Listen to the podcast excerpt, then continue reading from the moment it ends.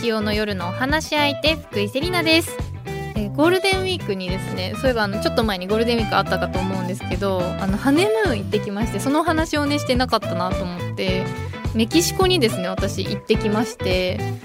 あのめちゃくちゃ灼熱でですね本当に もうめっちゃ灼熱でで私結婚式控えてるわけじゃないです。けど一応7月に結婚式控えてるんですけどマジでこのままだとガングロの花嫁になるなってもうもうね本当に日焼け止めを塗りたくってあの1年で使うぐらいの量の日焼け止めを体中に塗りたくってきたんですよ。そしたらなんか原口さんもさあのみんななんか気づかないっていうか焼けてないみたいなことを言ってもらって本当にね助かりましたマジで。まあちょっとはねえっとちょっと焼けたと思うんですけどあの多分そんなに変わってないみたいなのでぜひねあのインスタとかで私の焼け具合をチェックしていただけたらと思います。やっぱね日焼け止めってすごい。みんな塗った方がいいよ今年の夏。老化のために。乗らなきゃダメだよりちゃんね。皆さん今年の夏は日焼け止めを塗っていきましょうというお話でした。今日もよろしくお願いします。さてこの番組からフルブッケでは性別とか年齢とか職業とか一切関係なく普段はなかなか話しにくいこと家族や友達にも相談しにくいこと世の中に対して思っていることなどなど番組を聞いている一人一人がお話し相手となって何でもおしゃべりしていきましょうという番組です。そして今日はこの後すぐ HKT48 や私立恵比寿中学など300人以上のアイドルに振り付けを提供してきた振り付け師の竹中夏実さんとお待ち合わせしております。お楽しみに。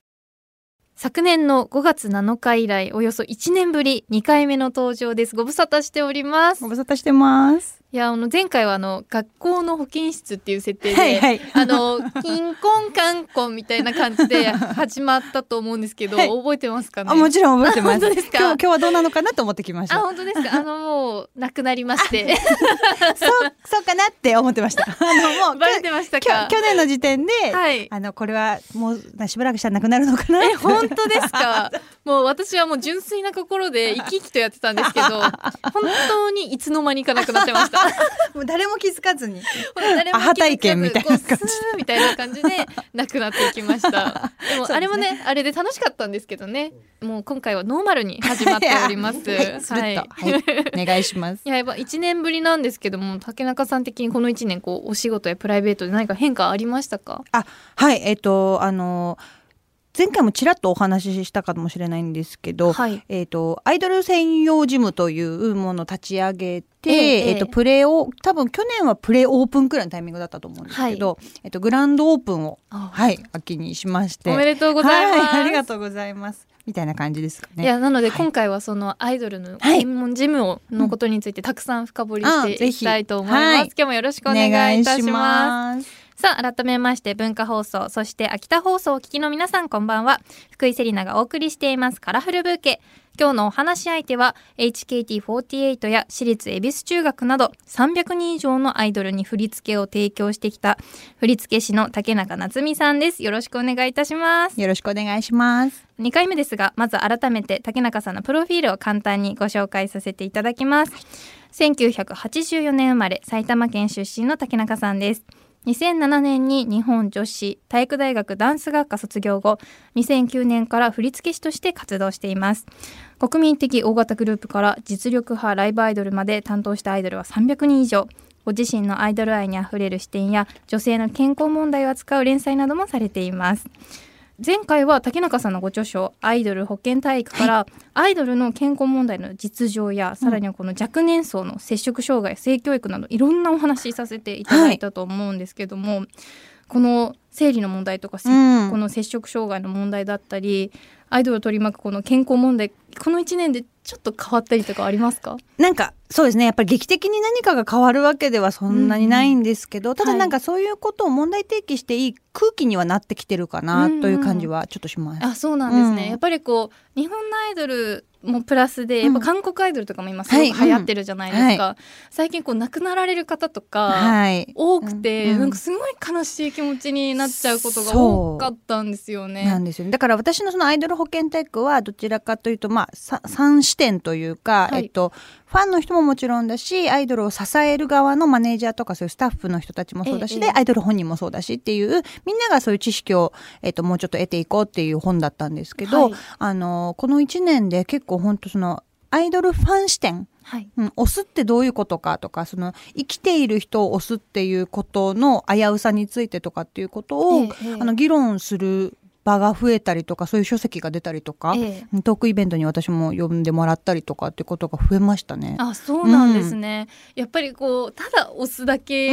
ではダメなんだなっていうのを最近私もひしひしと感じてます。そういやまあだダメなことは全然ないね純粋な気持ちで応援するのがすごい、え、あの素晴らしいことだとは思うんですけど、はい、なんか確かにそのリスクっていうのはなんかみんながあのその押す人も押される人も、はい、みんなが感じておいた方がいいのかなとは思いますね。うんうん、なんて言うんだろうこう押してるつもりでもこう、のめり込んでいくと、うんうん、なんていうの向こうの例えばこうちょっと衣装の違いが気になったりとかして、はいはいはいうん、なんかこう不平等なんじゃないかとか言いたくなっちゃったりとかなるほどなるほど。なんかこう好きなあまり守ってあげたくなって、うんうんうん、他の人を攻撃しちゃう人とかもいるじゃないですか。単押しでね。そうなんですよそうなんですグルそうそうグループ箱押しだとその視点あんまりないんですけど、はい、確かにそうですね。そうなんです、私もあの後ほどお話しさせていただくんですけど、うんうん、あの推しができて、はいはい、私はあの圧倒的箱押しタイプだって最近気づいたんです。なるほど、はい、私もです。本当ですか？なんかこう箱押しなんだなっていうのに最終的に気づいて、うん。うん、でも個別で押してる人は結構その他の方とかのこうちょっとつついたりとかしちゃったりとかして、こう本人もちょっと困っちゃったりとか、うんうんうん、そういうことも結構あるんだなっていうのはそうですね。いろいろありますよね。押しているといろいろありますよね。そうですね、うん、こう私こう勉強になるなと思って見ながらもあこれこう心が痛いなっていう機会結構多かったですね。そそそうですよね、はいやこの後もねまだまだたくさんお話を伺いますがここで竹中さんのリクエスト曲をお届けしたいと思います。今回はどんな曲をセレクトしていただいたんでしょうか？はいあの私が最近、えっと、振り付けを担当させていただいた子で、はい、えっとアイドルではなくて、えっと、14歳なんですけど、えっと、の、はい、ソロシンガーの子で、はい、あの、本当にみずみずしい、声が本当にみずみずしくって、でも歌えるし、踊ることも、あの、上手だし、おまけに、あの、MC もできて、えー、14歳すごいな。万能。万能すぎて。すごい。でそでおまけに気遣いとかもすごいできる子なんで よくできた14歳だなっていうふうに感心しています。大ですね、はい、ではせっかくなのであの、曲紹介をお願いいたします。はい。ではレイニーでティーネイジャー。福井セリナがお届けしていますカラフルブーケ。引き続き振付師の竹中夏美さんにお話を伺います。よろしくお願いいたします。お願いしますえさて前回ご出演していただいた際に竹中さんがアイドル専用ジムを作ったというお話が出ていたと思うんですが時間がなくてあまりお話をお伺いできなかったんですよね、うん、なので今回詳しくお話をお伺いしていきたいと思うんですけども、はい、そのアイドル専用ジムの名前がアイウェルネスということで、アイドル活動をしていたまたはこれからする予定のある方が無料でレッスンを受講できるということなんですが、これはどんな思いで設立されたのか改めて伺ってもよろしいでしょうか？はい。えっとアイドル保健体育という書籍をまあ一昨年にえっと出版させてもらって、はい、でそのアイドルのいろんな健康課題えっと体づくりみたいな部分だったりとか、はい、まあ婦人科系の問題とか摂食障害の問題とかっていうことをいろいろ取り上げていったんですけど、はい、特にその第2章のアイドルと体づくりっていうところの部分がなんか私もうちょっとあの行動に移したいなというかそのアイドル保健体育はあくまでやっぱり問題提起、はい。するところまででとあの終わっているので、うんうん、なんかそれで終わらせるのではなくってなんかできないかなっていうふうに自分の振付師という立場から考えた時に、はい、えっと、そういうふうに体を鍛えたり整えたりとかってする場所が欲しいなと思って、はい、最初はその、えーと、私の他に、えーと、やっぱり元アイドルで今現売れっ子ボイストレーナーの、えーと、子がいるんですけどその先生と一緒に始めたいっていうふうに、えー、と掛け合会社に掛け合って、うん、でえっ、ー、とあの配信プラットフォームのショールームっていう会社、はい、うん、が賛同してくれて、うん、あの今そこと一緒にやっているんですけど、ええ、最初学校にしますかみたいな、はい、その歌とダンスなので、え、学校にしますかっていうふうに言われたんですけど私のビジョンではどうしてもやっぱりそのスクールっていうのは今までもあるけど技術を教える場所っていうのはあるけど、うん、どちらかというとその体を壊さないためのダンス基礎だったり喉を痛めないためのボイトレとか、はい、あとなんかその体を整えるためのヨガとかっていうのをできる場所が欲しかったので、えー、ウェルネスジムにこだわりたいですっていう話は結構して、うん、でえっ、ー、とそういう場所を作って。でさらになんかこの裏テーマではないんですけどただレッスンを受けるだけじゃなくってアイドルの子たちのなんかこうコミュニティになるといいなというか、うん、確かにこう孤独にならないでいろんな人に相談できる、そうなんかこうアイドル保健体育の本を作る上でもいろんなアイドルの子にお話を伺ったらなんかやっぱり健康のこととかについてってなかなかメンバーとかマネージャーさんに逆に話しづらい、毎日一緒にいる人には話しづらいなんかこう心配かけすぎちゃうんじゃないかとか、なんか体調が悪いっていうことを訴えることでやる気がないと思われちゃうんじゃないかとかそんなことないのにね。ねそんなことないね。真面目な子ほど結構そういうふうに思ってしまったりとか、はい、思い詰めてしまったりとかするのでなんかその体のことにまつわるそのダンスだったり、まあ、ヨガだったり筋トレだったりとかってすることによってやっぱり体のことを、えっと、学びに行ってるから自然と自分の不調とも向き合えたりとかするかなと思って。はい、あのそういう場所づくりをなんかできるといいな、自分の体や心と向き合える場所を作れないかなっていうのも一つ目的で、えー、はい作りました。いやもう聞いててアイドルにとってこうオアシスというか 安心できる実家みたいなイメージなのかなってすごく思ったんですけど確かにこう長くもう喉も体も使っていくわけですし、うんはいこう怪我しないように壊さないようにっていうの、うん、それも技術が必要なんですよね。そうなんですよね。だからそれを本当にそれこそあのまあ韓国のねアイドル業界はそれはそれでいろいろ健康課題だったりとか今の課題はまだまだあるんだと思うんですけど、はい、日本はそれで言うとえっと。練習生制度ってことがほとんど、まあ、事務所によって違ったりはするんですけど、ええ、まあ、ほぼなくて、はい、もうアイドルになるって決まったら23か月後にはデビューっていうふうになってしまってそこからはもう基礎練ではなくとにかく実践実践になってしまって、うん、体を壊す子心を壊す子がすごく多いのでではなくなんかその活動しながらもあの基礎をずっと学び続けられる場所だったりとか、うん、なんかその体を壊さないためのウォーミングアップの仕方クールダウンの仕方っていうのを改めて教えてもらえる場所って結構ないので。て、ええ、うん、でなのでなんかそういうことを教えられる場所にしたいなと思って作ってりました。いやすごく素敵だと思います。でも聞いていて、うん、あの驚いたのが、はい、無料っていう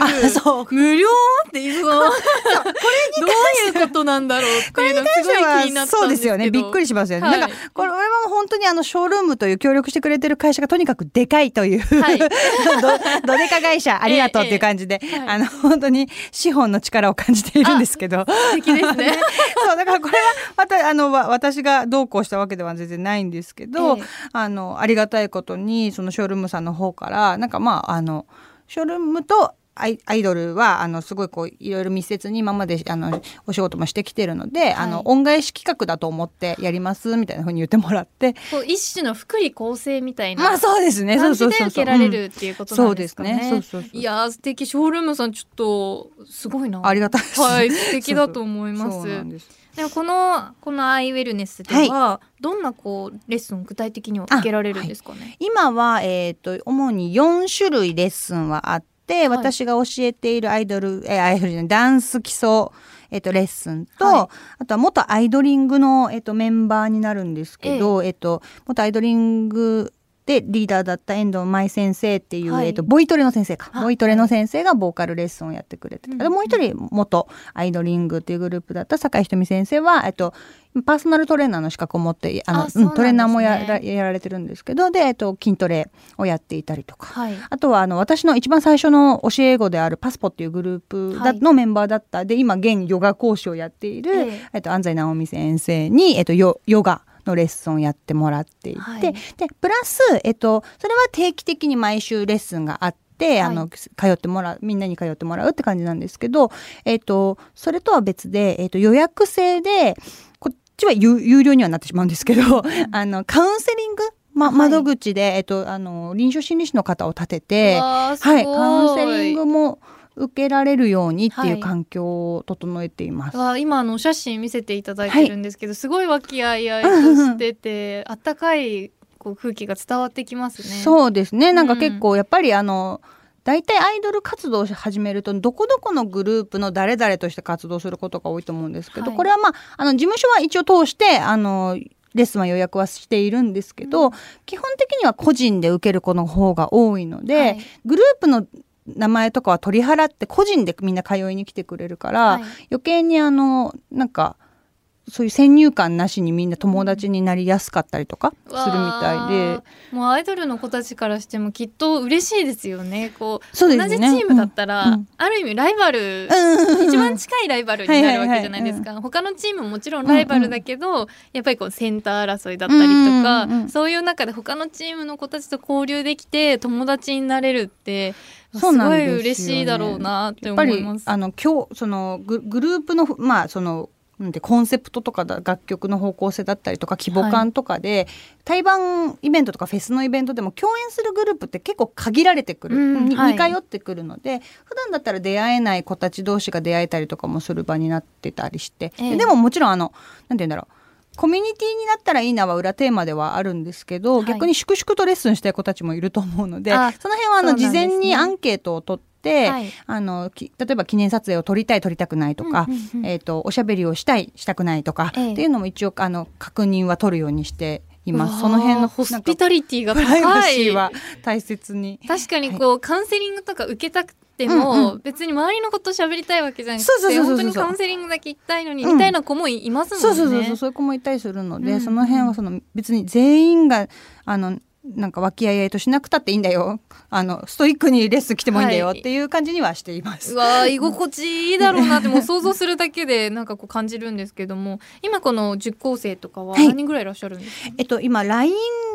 で、えっと、登録をしてもらって、はい。そこから予約をできるっていうシステムにしていたので、ええやりやすいですね。そうあのあれなんですよ。やっぱりあの一応アイドルの活動をこれからする予定だったりとか今してる子子たちっていうのをちゃんと審査して、はい。なんかこう安心して通えるような場所を作るために、はい。あの一回そのし審査システムを取っているんですけど、うんうんはい。でそれで、えっと、登録していてくれてる子は200人くらいはいるかな。もうもうちょっといるかな。たくさんそうなんです。どんどんどんどん新しい子たちが登録してでこくれて。れでまたこう口コミでどんどん増えていってってきっとなるんでしょうね。口コミで結構広がってうんうんてありがたいです。まあでも今この審査があるっていうふうにうん。おっしゃってたと思うんですけど、この応募条件とか応募のなんかこうラインみたいななんかそんなにすっごく厳しいものでは全然ないんですけど、はい。ただそのなんて言うんだろう。あのやっぱりここのジムに通う子たちっていうのがその一般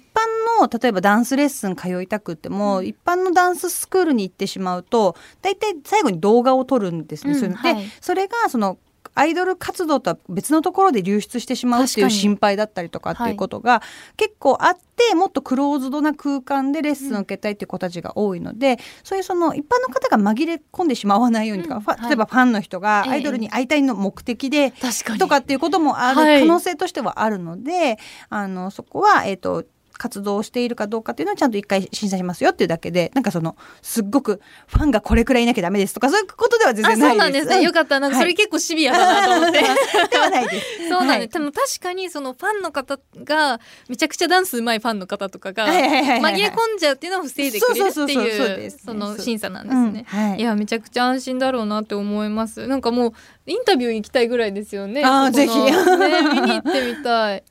そうなんです。いろんな4パターンのレッスンとカウンセリングが別であるって感じ。すごい。今あのヨガの映像といううんうん。か写真を見せていただいてるんですけど、やっぱりヨガってその体作りというか、はいはい。怪我しない体作りにはいいんですかね、なんかそうですね。どっちかというと整えるっていう感覚というか、体作りみたいなことでいうと筋トレとかあとはダンスのウォーミングアップの方が作るっていう感じなんで、アップアップとかって感じなんですけど、あのヨガはあの整えられるだけじゃなくってあと呼吸法を学べるので、はい正しい呼吸法を学ぶとやっぱり体あのそれはスポーツトレーナーの先生がおっしゃったんですけどあの正しい呼吸法を学ぶと怪我ってしあの有酸素運動ダンスとか、まあ、走る時とかもそうですけど怪我しにくくなるんですって。わあやっぱりそうなんですね。うんヨガはいいっていうふうにみんな言いますね。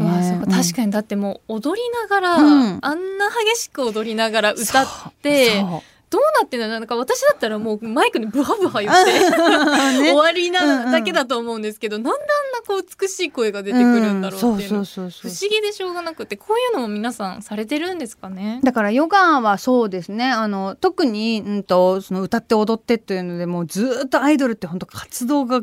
じゃあフリーで新しい曲フリーでして、はい。レコーディングしてジャケ写撮って MV 撮って、はい。ライブやって 本当に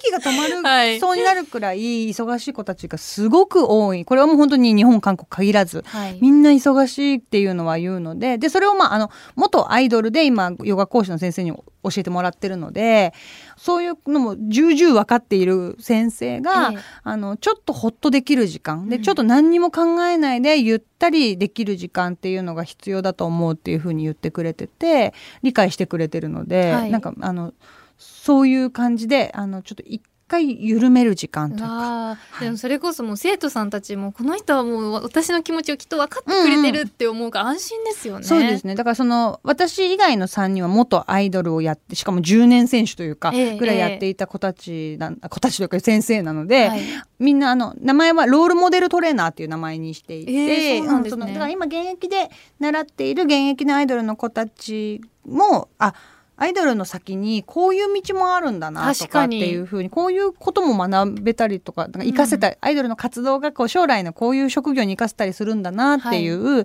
なんか身近なロールモデルがいると励みになるかなと思ってそういう意味でも。確かにこのうん。一時の人気で、うん。ちょっと不安になるところを支えてくれる存在ですね。そうなんかアイドルの活動って頑張った割に将来潰しが効かないっていうふうに思われがちなんですけど、ええそうではなくてやっぱりまあ人前で教える、はい。あの度胸だったりとか、うんで先生ってやっぱり人心掌握力は必要だと思うので。ええええなんかこうあの生徒さんたちとちゃんとコミュニケーションを取りながらレッスン進めていくっていう意味ではそういうところも役立っているんだよっていう、なんか身近な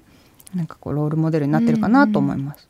いや今あの講師の方々の写真見せていただいてるんですけど、やっぱこう皆さんすごい綺麗ですね。確かに今すごい綺麗な先生やっぱめっちゃ綺麗だなって元アイドルの方さすがだなって思っちゃいました。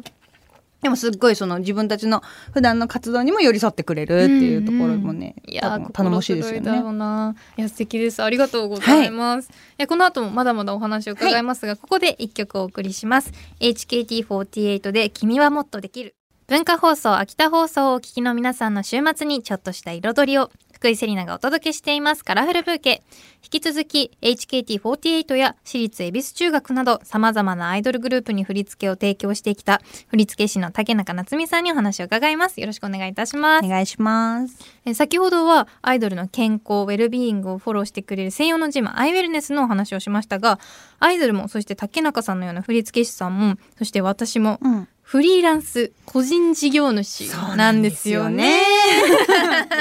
そうなんですよね。そうなんですよ。このフリーランスって名前まずやめてくんないって思う時はなんかこのすごくうん楽しそうな響きしてるじゃないですか。かっこいいみたいなね、言われたりとか。そうそうそうこれってなんか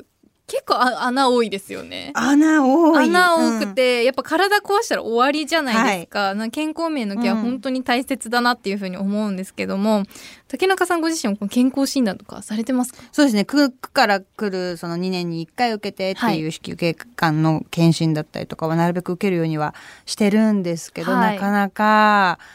自腹で人間ドック行くとかっていうのはなかなかできないですよね。いや、そうなんですよ。私も人間ドック今年こそ行こう、うん今年こそ行こうって言ってるんですけど、なかなか行けなくって、え、ラグチさん行ってます？言ってますよ。行ってるの？毎年、偉い僕はい人間ドックに行って、はい。ものすごい大病が見つかった。あ、え、あそうだ、そっか、そそうだ。やっぱ行った方がいいんですね行行かなかったら今もうおだぶつしてるかもしれない。本当に行った方がいいです。え、何歳の時でしたか？それは30になった時に、いやいよいよ30歳だからはい偉い。偉い。行ってみようって言って行ったら、もう昔からある血管の病気が見つかって、えーよかよかっでそれた。それほっといたらもう破裂してたら、よく30年間生きてたねって言われたんですよ。本当に。奇跡の体。奇跡の。そうか、そういうこともあるんだな、本当に。うわーこれもう響くな私はい。それこそこ今年29な来年30なんで、いやもうだったらもう早く行った方がいいですね。もう今年行った方がいいですね、うん確うわーやっぱ行かなきゃダメですね。そうですね。なんかこれはあの人間ドックに変わるとは思ってはいないんですけど、なんかこういろいろ試してみてよければあの周りにもいいよって言おうかなと思って自分でまず試してみようと思って、はい。あのいな本当に1滴2滴の尿検査本当少量の尿検査で、あの郵送するだけでえっ、とながんのスクリーニング検査をしてくれるっていうやつだったりとかあ,、と本当に一滴の血液をおやっぱ送るだけではい。検査、い、ろんな血液の検査をしてくれるっていう、はい。なんかサービスとかがあるので、ええええ。あのちょっとなんかじ自分で実験してみようかなと思って、そういうのを試したりとかはしてます。えどうでしたか？あ一応まあ結果としてはあの大丈夫ですよっていうことで来たんですけど、でもまあ全部すぐ来たりとかあ結果そうです。うんそうあのシステムとしてはすごく便利でした。えーうん。そうなんだ。だし、はい。その私がそのやったそのがんのスクリーニング検査っていうのは要はあれなんですよね。えっ、とがん細胞にのか匂いって言ったかな、はい。なんかそれに反応する微生物みたいなのがいて、えええでそれが集まってその尿尿検にその送った尿にはい。集まってきたら、な何かしらの何がんかはわからないけど、はい。何かしらのがんの可能性がありますよでもそれでなんか寄ってきたら、うん。あじゃあ健康診えもっとそ断というか。のその精密検査、査した方がいいってなるし、ええええ。あ今大丈夫ですよっていう風になればあの大丈夫って一応言われているもので。そうなんだ。そそうなんれ結構きっかけ作りというかそうなんですよね。行く行かないで悩んでたら、うんまず初めにあり。そうそう一旦っていう家家でとかっていうのを、例えばじゃあ家族とかもこうちょっと面倒があったりするものじゃないですか、うんって時にまず一旦これ送ってみないって言って、はい。送ってでまあ万が一精密検査した方がいいってなったら病院行くしってなるから、なんかそういうのをちょっと今いろいろなんかこれっていうものはまだ私の中では見つかってないんですけど、ええいろいろ試してはいます。うんいやーでもそういうなんかこうちょっとしたものがあるとありがたいですうねん、、そうですいやね。私もう胃カメラが怖くて、はいはいはいはい。そうですよね。カメラのこと考えるだけでもうなんか嫌だってなっちゃうんですよ。私の周りの会社員の人たちとかもそういうふうにその、ね、会社のねそういうはい。検診受けてるのを見てると、ありがたい環境だけど大変そうだなとか思ってそうですよね。なかなかね。でもやっぱりこのもちろんそういう痛みだったりとか、はい。体の不調だったりもあると思うんですけど、うん。やっぱメンタルケアはいはいはい。も大事だなってうんすごく思ってまして、でそれこそ私あの今でっかい漢方が横に置いてあって、はい。結構この部屋が臭くてめちゃくちゃ申し訳ないんですけど これもなんかこう気持ちを安定させたりする作用もあるような漢方で、メンタルケアとかは何かされてますか？私は割と安定している方かもしれなくてええ例えばええ。PMS とか、はい。あとはあの産前産後とか、まあ、妊娠中とかも、結構その、まあ、ホルモンバランスむちゃくちゃかあの変動あるので、ええええ。だいたい揺らぐよっていうふうに聞いたんですけど、うん。一度もなくすごい。ただだそれだでも本当にだから個人差なんだなと思って。でですよね。周りの話聞くと大体やっぱり産後1ヶ月とかは特に、ねそれまで出てたエストロゲンがバンっていきなり止まって、はい。あの疑似更年期みたいな状態になってしまう、はい恐ろしい。うんそうそうそうはい。産後うつみたいな状態になってしまうのってもう本当にあのねご本人のせいではなくってホルモンのせいなので、間違いなんか全然しょうしょうがないことなんですけど、はい。覚悟してた割には私は来なかったんですけど、うんその代わりあの頭痛持ちで PMS はもうものすごい頭痛が出てしまったりとかっていうのはあるんですけど、はい。フィジカルはあるんですけどなかなかメンタルはだ私自身は大丈夫なんですけど、やっぱりあの教え子の子たちだったりとか、はい。あと周りのその今妊娠出産のでとか育児であの大変な思いしている友達っていうのはすごく多かったりするので。なるべく本当に話話そうねっていうふうにあの孤独にならないようにっていうのはね。すはいごくその、まああのアイウェルネスそのアイドル専用ジムのそのコミュニティを作るってことも同じことなんですけど、はいなんか本当に一人一人が孤独にならないようにっていうのは特にそのフリーランスっていうそうなんですよね。立場だと、はいあの、うん、妊娠出産育児は特にフリーランスのあのそうじゃなくても会社員の方でもええ大変な方たくさんいるんですけど何の保証もないんでね 本当にね。本当にびっくりするほど何の保証もないのびっくりしまですよね。無収入本になるのでシンプルに。当にこの、はい。だって子供を産むっていう、まあ、少子化対策してくださいとか言ってるわけじゃないですか、でもフリーランスの方たちが増えてる割に、はい。そのフリーランスが出産しようと思うと、はい。もう一回絶対に無給になるっていう。そうなんです。23日出産して23日後に働かない限りは、はい、そうなんです。絶対に。ここれ本当に最初にみんな知っっておいた方がいいですよね。本当に。それはだから遅だからあれですよね。その妊娠出産あと育児がある程度落ち着いてからフリーランスになる方とかもいますもんね、そこまで見越してね。ええでお金貯めておいたりとか、うん。それこそちょっと回るようにしておくとか、うん。でもそれって結局個人の努力の話になってくるので、はい。もっと保証をしてほしいなとは思いますよね。ね。構造をもうちょっと変えていかないと、このまま。それこそだってちゃんと確定申告をしていて、収入はもう国が把握しているわけじゃないですか。でそれのまあ何十パーセントっていうふうに会社だったら国からうん会社を通してお金がもらえるっていうはい。システムだと思うんですけど、なんで私たちはこう国から来ないんだろうっていそうでも税金はちゃんと納めてるからそうね。なんですよね。めちゃくちゃおかしくないですかこれ。そうなんですでも多分今までフリーランスがこう女性の方ですごく少なかったっていうのもありますよね。そうなのか。今やっとこう増えてきて、うん。で特にこの業界の中だとフリーランスがすごく多いので気はい。になるのかなって思ったりもするんですけど、ちょっともしあのデモでもやりますか？ね、本当にね、本当に出馬、出馬しないとダメですよね。本当にね。これはね大問題だと思うので、いやでも本当に大変だなってこれから私もいつかはその子供を産みたいと思ってるので、いやその時にね備えておかないとそうなっですてよ。そうなんです。考えることが山ほどあるんですよ、ね。ますね。この後もまだまだお話たくさん伺っていきますがここで一曲お送りしますアリアンナ・グランデで「プッチオーハーツアップ」福井セリナがお送りしています。カラフルブーケ。引き続き振付師の竹中夏実さんにお話を伺います。よろしくお願いいたします。お願いします。さてここからはトレンドブーケです。世の中を明るく彩る最新のトピックスをご紹介いたします今回のトレンドキーワードは推し活です。先ほどもね少しお話しさせていただいたんですけども、小中学生の頃からはい。生粋のアイドルオタクだったという竹中さんですが「ザ・夜も引っ張り」を見ては同世代だった スピードの振り付けを真似したり、ひろこ世代です。ええ。で8時だ J を見ては松潤さんや大野さんに夢中になったり、はい。華麗な推し活人生を送ってきたというふうにお伺いしたんですけどもこの推しになる人って、はいはい。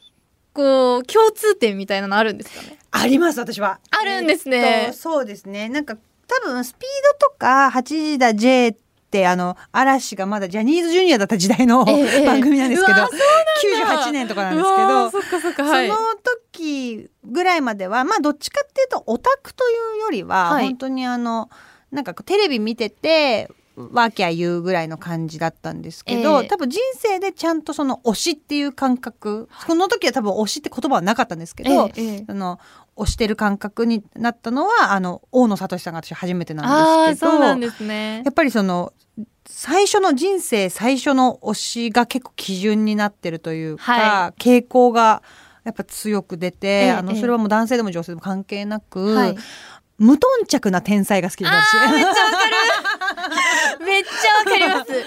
無なんかもう何の気なしうにんなんかボケとしてるんだけど、なんでこんなできるみたそうっいなていうのがすごく好きで,、はいで私はその、まあ、こういう仕事をしているので一つ自自分の中でルールがあって教え子は押さない。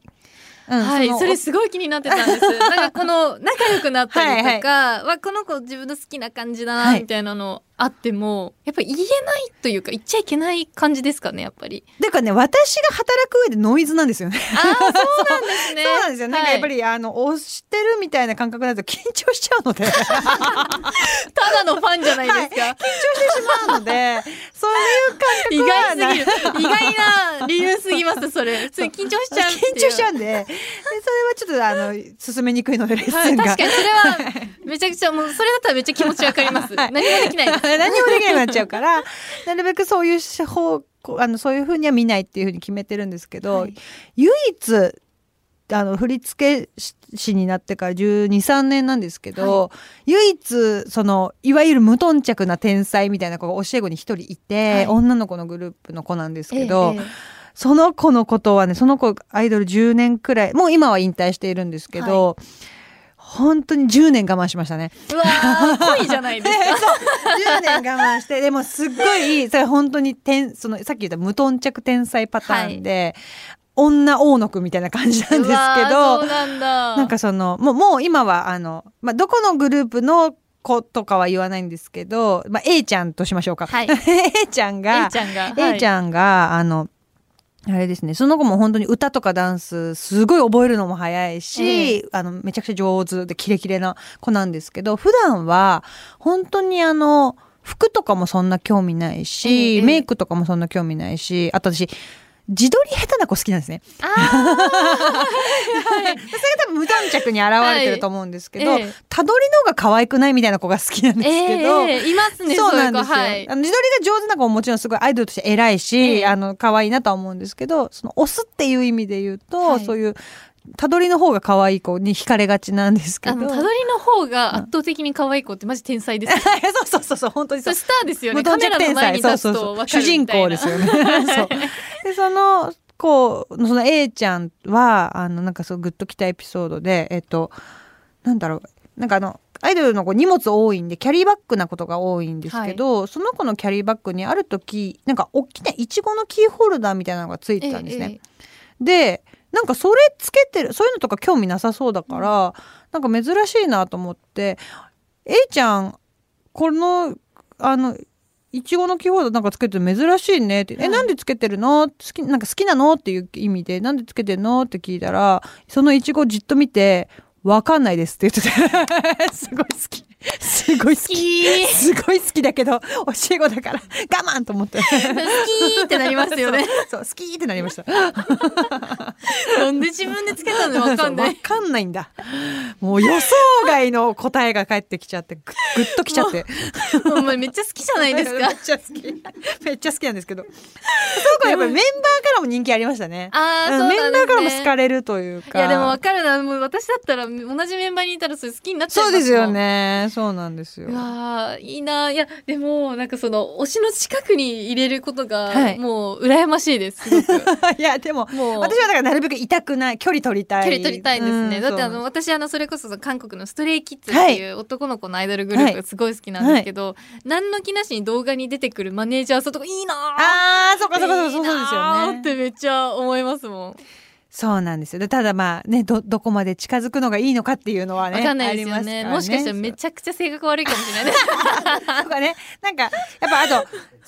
ドル側もすすごい自分のことを好いてくれてる人で自分に夢を持ってくれてる人が近くにいると、あのなんかもうちなんか気抜けないみたいなのはあるかもしれないですよね。そうそうそう。そう。ですよね。それもあって私はだからなるべくおもう教え子は押さないっていうふうに、そうあっちが居心地悪くなるかなっていうのが。いやーもうんうプロですね。完全に。完全にプロですね。でその A ちゃんに関してはちょっと抑えきれないところはあったんですけど、えー、我慢しました。ましたよそれ。そうそうそう。我慢しました。好きって言ってましたよ多分。そうそう。我慢して。まあでもやっぱりこの推しって本当に尊い存在なんだなって最近うんすごく思うんですけど、この改めてこの竹中さんにとって推しってこうどんな存在ですか？推し私がよく口癖で言うのは推しは誇りっていうふうに 言うんですけど。その心は何でしょう？なんか いやなんかその心はまんまなんですけど なんかこうどう今の現役のお推しの子とかに関しても本当になんかこうどうって言いたくなる。もうあの今の私が推しているあのリリカルスクールってヒップホップアイドルグループの、はい。あの、みなんちゃんっていうメンバーの子がいて、その子もう10年くらいやっぱりグループやってる子なんですけど、はい。リリカルスクールはヒップホップグループっていうのもあって、ありがたいことに、今はもう全然ダンスは振り付けという振り付けはやらないグループなので、はい。私は絶対に仕事をその一緒にするっていうことがええほぼないので、ええはい。すごいありがたい。ありがたい。安心して押せる。そう、感はい。安心して押せるんですけど、あの、みなちゃんは多分無頓着天才なタイプではまたなくて、でもうんうん。私とは絶対違う、あの、私に持ってはない部分をすごい持ってるはい。タイプの子ですごい推してるんですけど、うん。なんかこう本当にあの文章とかもすごく上手な子だったりとかして、なんかどこに出しても恥ずかしくない。はい。みんな見てみたいな気持ちに。子じゃないです。そう。です私あのあれなんかファンってあの韓国だとペンって言うじゃないですか。はい。あ私そうなんですか？あそうそうペンファンファンペンっていう、はい。な何な誰々ペンとかっていう風に。そういう意味だったんですね。知らないで使ってました。ほやほやなんですね。知らないで何々ペン何々ペンっていうのはもう聞いてましたけどそのまんま覚えててあそういう誰々推しみたいな感じ。で誰々ファンみたいな感じでペンっていう。そう私もそんなに詳しくはないんですけど、はい。私はそのノリであのミナンモンペって言ってます。あのミナンモンペ？モンモンスターペアレット。もうあの本当に自分の、はい。もう本当にか過激なあの母親みたいな感覚で、ええええあの見てみたいな。そうそうちの子見て。うちの子見てっていう気持ちでずっといます。いはい誇りです。でもめちゃくちゃ気持ちわかりますね。はい。でもなんか私まだそのほやほやそれがほやほやなので、ななんていうんだまだライブも行ったことないないですし。これかそうなんですよ。なんかこの推し活のこう醍醐味とか、はいはい。これはやっとけとかありますか、えーでもいやもうこっからその最高な瞬間がもうただ待ってるだけなので、はい、そのそれを粛々と受ければいいと受思います。ければいいだけですかねそんなだって好きになってほやほやで、まだライブ見たことなくての初ライブはもう一生忘れられない瞬間になる。えーんかマジで本当にあの前の方の席が良すぎて、うんうんうん。50万ぐらいまでだったら払っちゃうんじゃないかな。なんか思ってます。あえ日本でライブはこれからなんですか？あやったことあるんですけど、うんうんうん。それこそ今年の2月ぐらいにやってて、はい。はいで私が好きになったの3月だったんですよ。そうなんだ。惜しいみたいな。惜しいってなって。そうか。でもあの結構もう日本ではめちゃくちゃ人気にそうでなっちゃってすよね。て、もうライブのチケットがもうもう争奪戦なんですよ。ううはい。で韓国も争奪戦、はいでまだヨーロッパとかに行ってない。なるほど。でパリ行くかな。パリならまだ取れんじゃねみたいな。でもだから行動範囲が広がるのも推し活のすごい醍醐味ですよね。そうですよね、ん。きっと海外行ったことない子とかでも、このためにならいけるんだろうなそうそうお尻にかこつけて行はい。動範囲が広がっていくっていうのがすごいあの素敵なことですよね。いやそうですよ。よね、なのでちょっと狙っていきたいと思います、素敵ですね。なんかお推しは押せるうちに押せみたいなことそれは本当に言うじゃないですか。うんわかりますか？この名言原口さん、ね。いついなくなっちゃうかわからなそう。いいつね体を壊しちゃうかわからないから、もういもうそこはもう支えるとして、うんうん。もうちゃんと押してこって思ってでます。もそれは本当にそうですね。そはの永遠ではねそのそうですよね。生身の人間を押す限はい。り、どんなにんかおじいちゃんになっても好きだよとか思っいやてますけど。そうそうそう、はい。などんなにでも長く活動してもやっぱりあの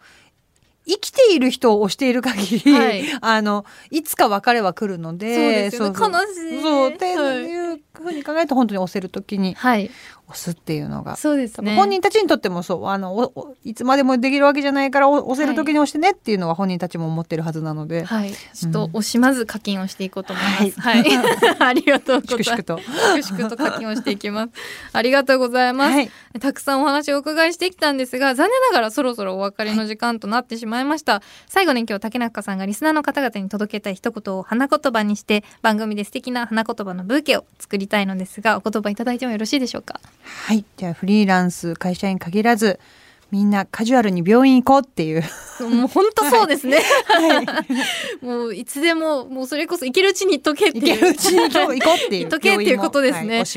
ありがとうございます。竹中さんからいただいた花言葉、しっかりとカラフルブーケに束ねていきます。さあ、そして、お知らせなどはございますでしょうか？